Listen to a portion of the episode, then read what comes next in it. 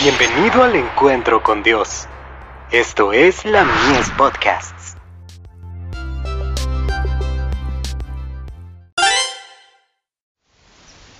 Cada día con Dios.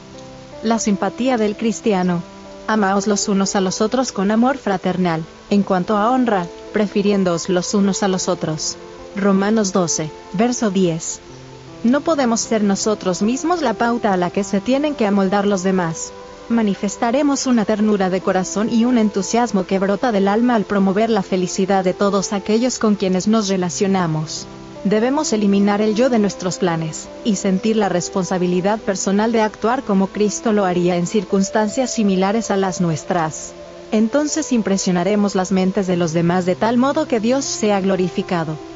Como seguidores de Cristo, debemos tratar de causar las más favorables impresiones sobre las mentes de todos los que se relacionan con nosotros acerca de la religión que profesamos, y de inspirarles nobles pensamientos. Nuestra influencia, en algunos casos, los beneficiará no solo ahora, sino por toda la eternidad. Si queremos enseñar a los demás, nosotros mismos deberíamos aprender cada día las lecciones de Cristo. Hay quienes no comprenden la santidad de la obra de Dios, los menos capaces, los jóvenes más alocados e indolentes, requieren especialmente nuestra consideración y nuestras oraciones.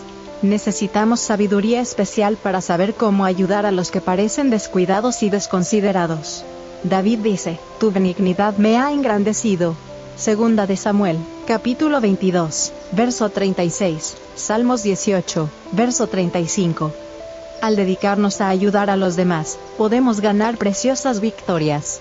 Debemos consagrarnos con celo infatigable, con ardiente fidelidad, con abnegación y con paciencia a la obra de estimular a los que necesitan desarrollar su carácter.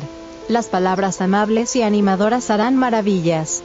Hay muchos que, si se hacen en su favor esfuerzos constantes y entusiastas, sin censuras ni continuas reprimendas, se manifestarán susceptibles de mejorar.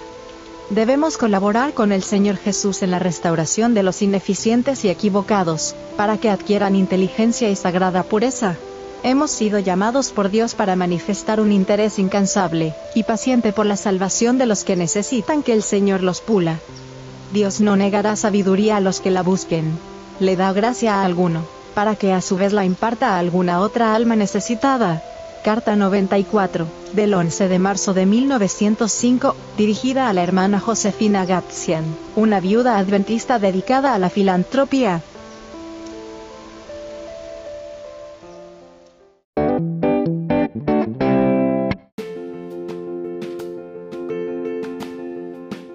Visítanos en www.ministeriolamies.org para más contenido.